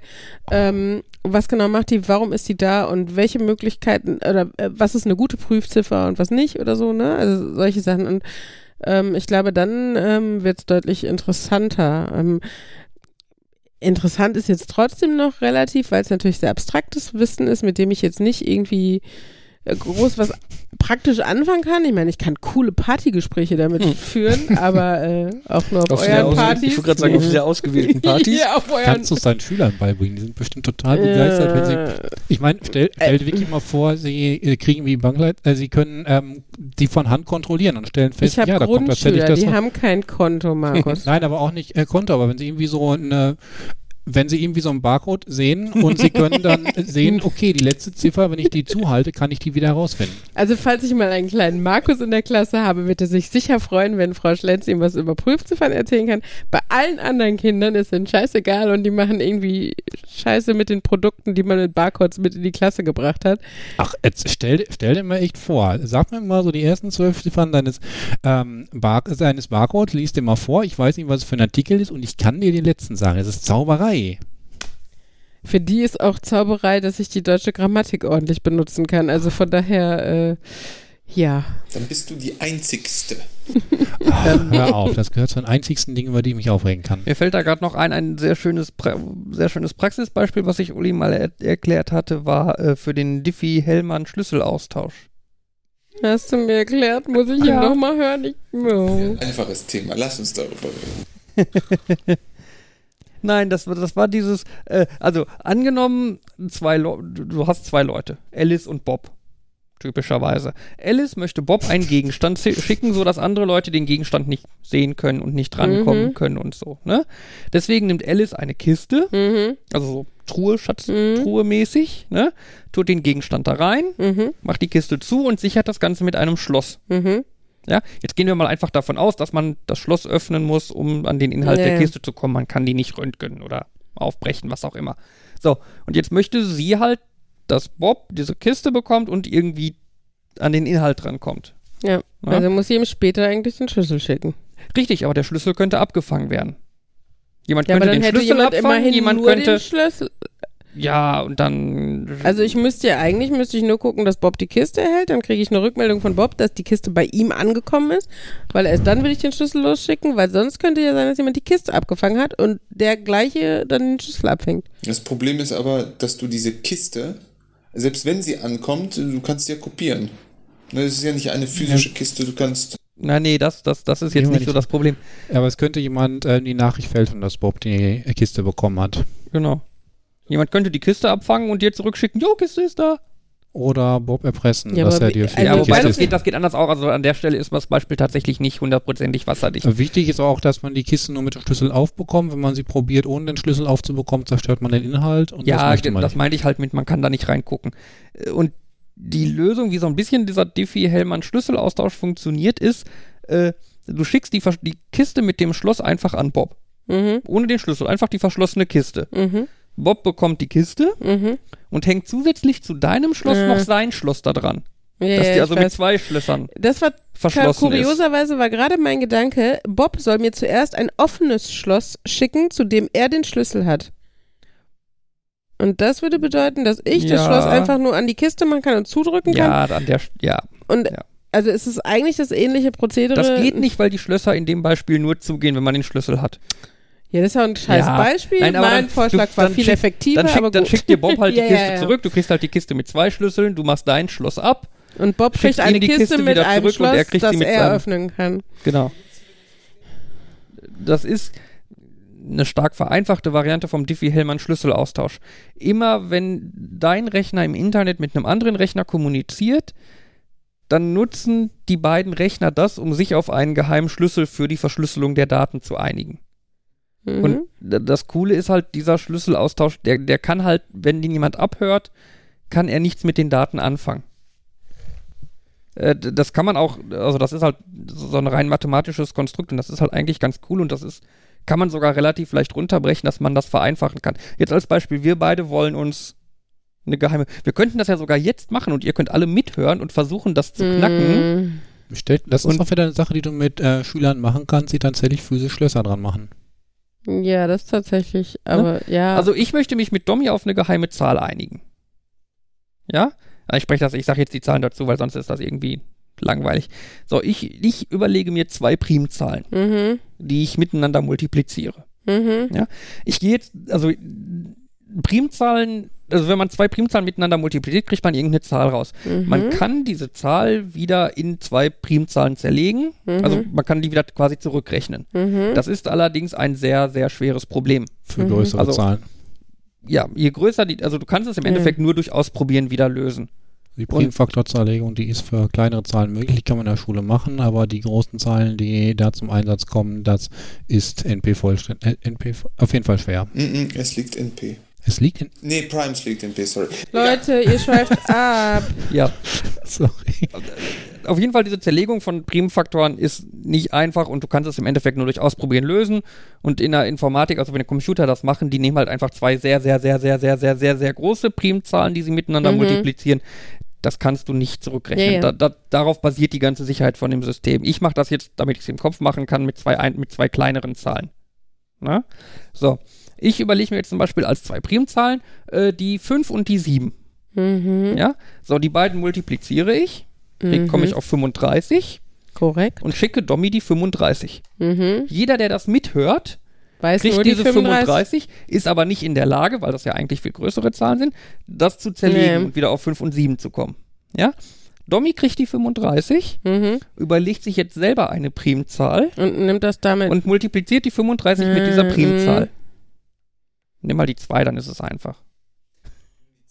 oh, 70. Jetzt schickt Domi die 70 an dich. Genau, die kann von euch wieder nicht zerlegt werden, Mhm. von mir auch nicht. Ähm, Weil, das für mich, ich die weil, vor- das, weil das für mich ja auch ein schweres Problem ist. aber wenn ich die vorherige Zahl abgehört habe, dann muss ich doch jetzt nur die jetzt mitgehörte Zahl durch die vorherige teilen.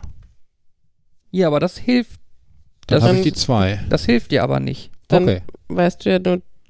Nee, warte mal, doch, warte mal. dann habe ich Dommys Schlüssel. ja, warte mal, wo ist noch mein Fehler? Auf jeden Fall, mein, mein weiteres Vorgehen wäre halt, ich nehme diese Zahl, die 70, und ich weiß, ich habe die mir ja vorher die 3 und die 5 ausgesucht, nee, die Fünf 5 und die die 7 ausgesucht. Jetzt sage ich zum Beispiel die, ich, kann jetzt, suche mir jetzt quasi eine von den beiden aus und teile das Ganze zum Beispiel durch die 5. Nee, durch die 7. Das- 7 ist schöner. Ich teile die 70 durch die 7, dann habe ich eine 10. Ne? Ich merke mir nur weiterhin meine 5, schicke dir die 10 zurück. Du teilst die 10 durch deine 2 und bist auch bei einer 5. Und wir haben beide die 5 als Zahl und können basierend auf der 5 unsere Verschlüsselung machen. In dem Moment kommt ein symmetrisches äh, Verfahren zum Einsatz, weil es einfacher Ja, ist. Ne, ab dann nimmt man die einfach als, nimmt man die 5 als Passwort für die Mhm. weitere Verschlüsselung von Daten. Jetzt überlege ich aber gerade nur, wenn jemand jetzt die ba Daten abfängt, wieso kommst du denn dann auf die auf Ich das äh, glaube, weil solche Sachen auch damit ähm, arbeiten, dass du es halt nicht einfach nur Primfaktor zerlegen musst, sondern dadurch, dass du irgendwo so ein Modulo drin hast, ähm, hast du tatsächlich ein Hashing da drin, also eine Abbildung, die für viele Zahlen funktionieren könnte. Auf jeden Fall nutzen wir, äh, nutzt, glaube ich, Telegram. Genau diese Verschlüsselungstechnik. Ja, Diffie, Diffie Hellmann ist überall im Internet. Ist überall. Äh, Das ist halt Äh, Diffie? Diffie Hellmann, so heißen die beiden Erfinder davon. Diffie, so wie Tiffy. Ja, nur aus mit der- D. Okay. Ja. Ach ja. Ja, aber auf jeden Fall, das basiert halt darauf, dass halt diese Primfaktorzerlegung nicht einfach möglich ist.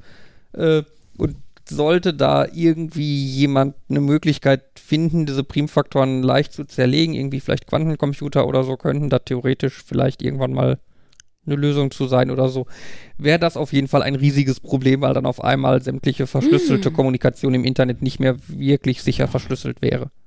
Hm. Dann ist das Internet kaputt. Kennt ihr Numbers, die Serie?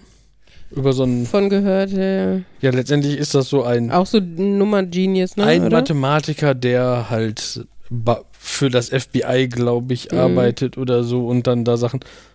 Nein, ich nehme nein, ich nehme das zurück. Es war gar nicht in der Serie Numbers, es ist in einer Folge von Sherlock. Ist ja auch egal. Da entwickelt jedenfalls einer die geheime P gleich NP-Technik. Technologie. Genau. Weil da, da geht es darum, Uh. Heilige Gral der Informatik. Genau. Und irgendwie ist der Inhalt der Folge, dass das so dieses, hm, aber es gibt Beweise, dass der da nicht eingebrochen ist. Ja, und das ist doch, das System ist sicher. Der hat diese Technik. Und das ist, so ein Ding, das ist so äh, schrecklich, diese. So, wenn du P gleich NP beweisen kannst, gibt es irgendeine Stiftung, die dir sofort eine Million Euro, Dollar, was auch immer Ja, gibt. ja, da gibt es ja so eine, einige mathematische Probleme, bei denen das auch so ist.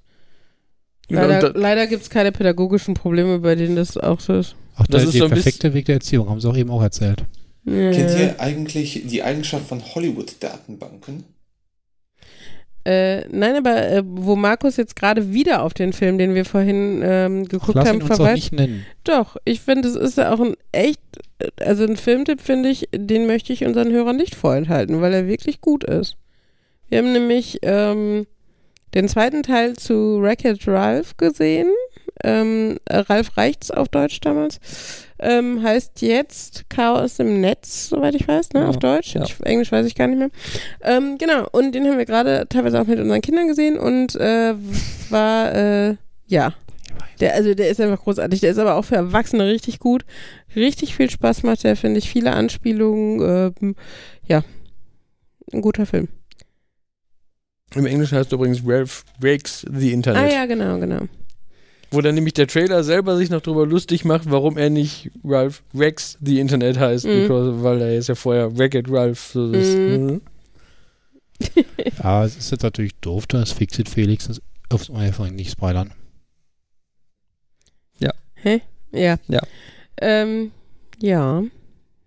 Hollywood-Datenbanken. Können wir, ja, ich sehe gerade die Zeit, vielleicht noch als letztes Thema. Ja. Hollywood-Datenbanken. Was ist die äh, hervorstechendste Eigenschaft von Hollywood-Datenbanken? Mit Hollywood-Datenbanken meine ich Datenbanken, die in Hollywood-Filmen irgendwann mal ge gezeigt werden. Wenn sie einen Treffer haben, dann bieten sie laut. Ja, auch. Und die zeigen dir alle Nicht-Treffer. Die, die zeigen dir alle, äh, Also die, die durchlaufen, die Bilder oder sowas, das stimmt. ne, immer Stimmt. zeigen die, nee, ich will nicht wissen, Bis dann, und dann kommt so groß, grün steht dann drüber, Match. Das kann ich dir aber erklären. Hast du jemals Ranorex-Tests geschrieben? Ähm, das sind ähm, Tests, die dann tatsächlich einzelne Sachen durchklicken und die Internetdatenbanken, die funktionieren tatsächlich so, die haben eine virtuelle Maus, die legt das links ab, auf der rechten Seite ruft sie eins auf, dann wird eine Bildanalyse gemacht und das kannst du nur machen, indem du das machst. Der Computer macht das halt sehr schnell, aber er kann es nicht displayless machen. Das war bei Spider-Man 2. Das hat mir, am, äh, die Szene hat mir so, so sehr gefallen. Äh, wie hieß sie nochmal? Gwen Stacy hat nach irgend, äh, nach, nach äh, Elektro in der Datenbank äh, gesucht und erstmal hat die Datenbank eine Minute gebraucht, um 10% der Leute abzusuchen. Nur nach Namen suchen. Also geht schneller, wenn man es richtig implementiert. Nach, nach 10% hat äh, einer der Bösewichte gemerkt, oh, das müssen wir unterbinden. Er hat die Suchanfrage abgebrochen. Ne, sie hat in der Zeit fleißig die ganzen Mismatches gesehen. Nein, nein, nein, nein, nein, nein, nein, nein, nein, nein, nein, nein, nein. Und dann, hm, komisch, die Suchanfrage ist abgebrochen. Na okay, dann versuche ich es nochmal. In der Zeit haben sie den Eintrag gelöscht. Ich versuche es nochmal. Sucht nach den Namen, also nach Elektros äh, richtigem Namen, bürgerlichen Namen. Zip. Person nicht in der Datenbank vorhanden. Wow, ich war begeistert. ja, ich war begeistert, ein schönes Schlusswort. Domi war begeistert. Genau. Haben wir mal einen schönen Sendungstitel. Ich habe schon andere. Wir werden sehen. Ähm, die Prinzessin schreibt aufs Klemmbrett. So, ähm, Du Markus. disst wieder. Markus wird. Ihr seid so froh, dass ich dieses Klemmbrett führe, dann disst es nicht. Ich bin froh, Uli ist es. ja, mir ist es auch Schnurz. Ich bin immer noch unschlüssig, ob ich, Ob du das Klemmbrett magst. nein, ob ich, ob ich äh, hoffe oder nicht hoffe, dass das Handy nicht aufgenommen hat, weil der Podcast wird so lustig, wenn, wenn immer wenn Domi redet, Stille ist, weil das nicht geklappt hat. Mach's, möchtest, möchtest du vielleicht zwei Fassungen veröffentlichen? Mit Domi und ohne. Einmal ohne Domi und dann irgendwie drei der- Tage mit Domi, dass die Leute. Das, das ist dann wie der spukende Soldat. oh, das ist, ah, das ist dann so zum einen ähm, wie irgendwie. Irgendwie Clue, äh, wie das Gesellschaftsspiel gab es auch als Film im Kino mit verschiedenen Enden. Das war toll, als sich Leute drüber unterhalten haben. Und es gab mal eine Schallplatte, die dann auch so eine Krimi-Geschichte war und dann zufällig auf eine der anderen Spuren gesprungen ist. Und Mhm.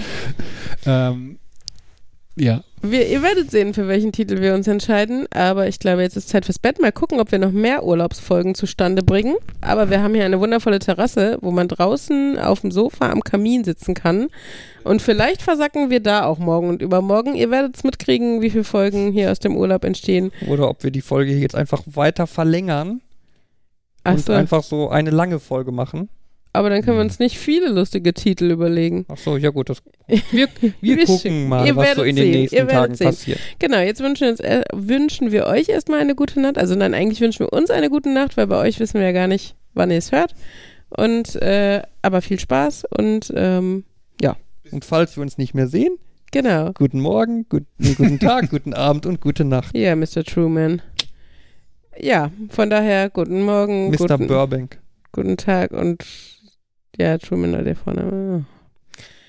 ge- unsere Verabschiedung. Sie steht unter keinem guten Stern. Ich wollte sie nur korrekt machen. Ja, mach einfach, einfach, mach eine.